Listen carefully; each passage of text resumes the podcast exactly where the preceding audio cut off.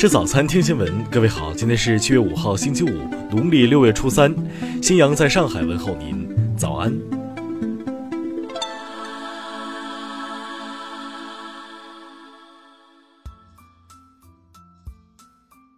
首先来关注头条消息：广东江门八岁男孩关某某七月一号凌晨失联，两天后，他的遗体在一处废弃小学的化粪池中被找到。警方通报称，关某某系他杀。关某某失联后，多家媒体曾报道找人，引起当地广泛关注。据了解，关某某与父母、爷爷住在一起。六月三十号晚上，正常在自己的卧室睡觉。次日五时三十分左右，有村民路过关家，提醒他们说大门是打开的。随后，家人便发现关某某不见了。三号下午，关某某在化粪池中被警方找到，其遗体被袋子装着，发现遗体的化粪池离关家一两百米。多名当地人士告诉记者，关某某的妈妈带着关某某嫁至当地，并与关某某的继父育有一女。新组建的家庭内部关系较为复杂。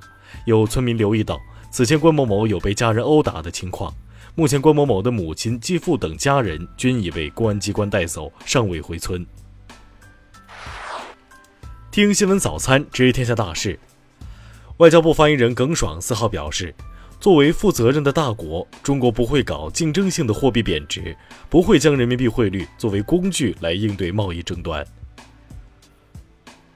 商务部四号表示，美方对华产品单边加征关税是中美经贸摩擦的起点，如果双方能达成协议，加征的关税必须全部取消。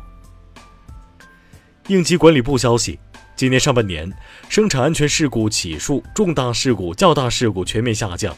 全国安全生产形势总体平稳。据媒体报道，目前中方正在按既定节奏履行不可靠实体清单制度相关程序，有关规定将于近期公布。农业农村部消息，截至本月三号，全国共发生非洲猪瘟疫情一百四十三起，扑杀生猪一百一十六万余头。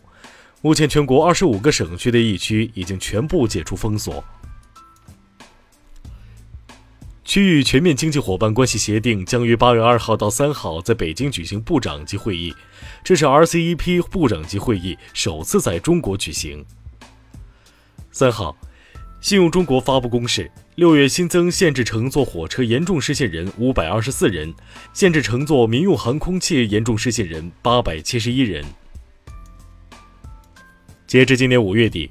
央企累计减少法人一万四千零二十三户，存量减少比例达百分之二十六点九，超额完成了三年压减百分之二十的目标任务。下面来关注国际方面，《华盛顿邮报》三号刊登一封由一百名美国亚洲问题专家联合署名的公开信，表达对美中关系恶化的担忧，指出这种状况不符合美国或全球利益。俄罗斯总统普京三号签署法案，暂停履行1987年与美国签订的中导条约。俄方表示，这是在美国率先启动退约程序后的适当反应。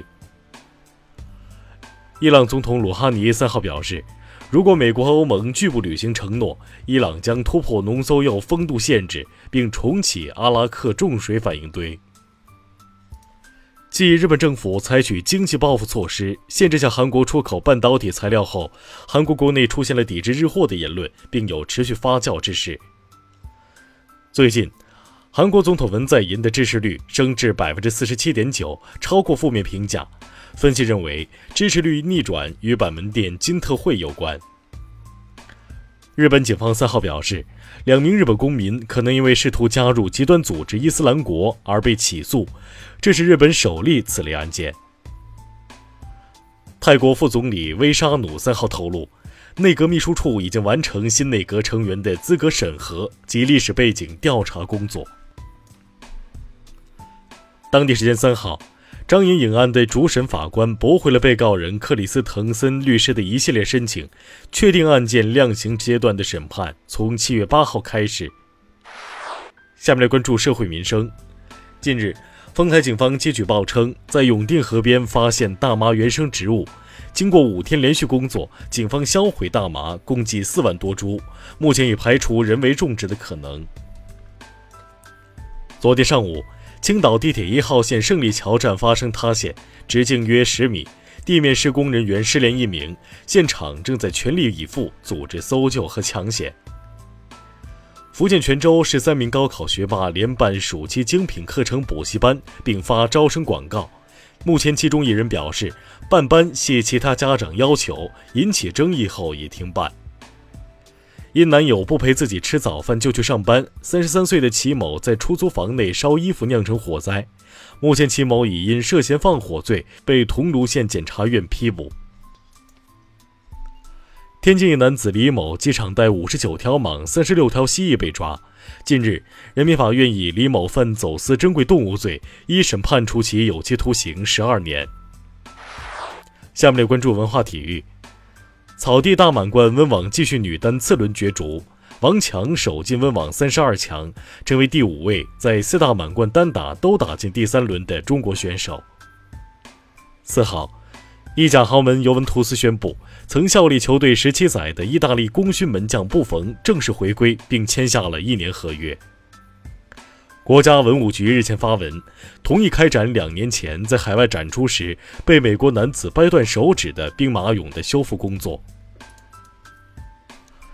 英国广告监管机构近日裁定，社交媒体粉丝数超过三万的人都属于名人，并受到广告规则的约束。以上就是今天新闻早餐的全部内容，请微信搜索 xwzc 零二幺，也就是新闻早餐拼音首字母再加数字零二幺。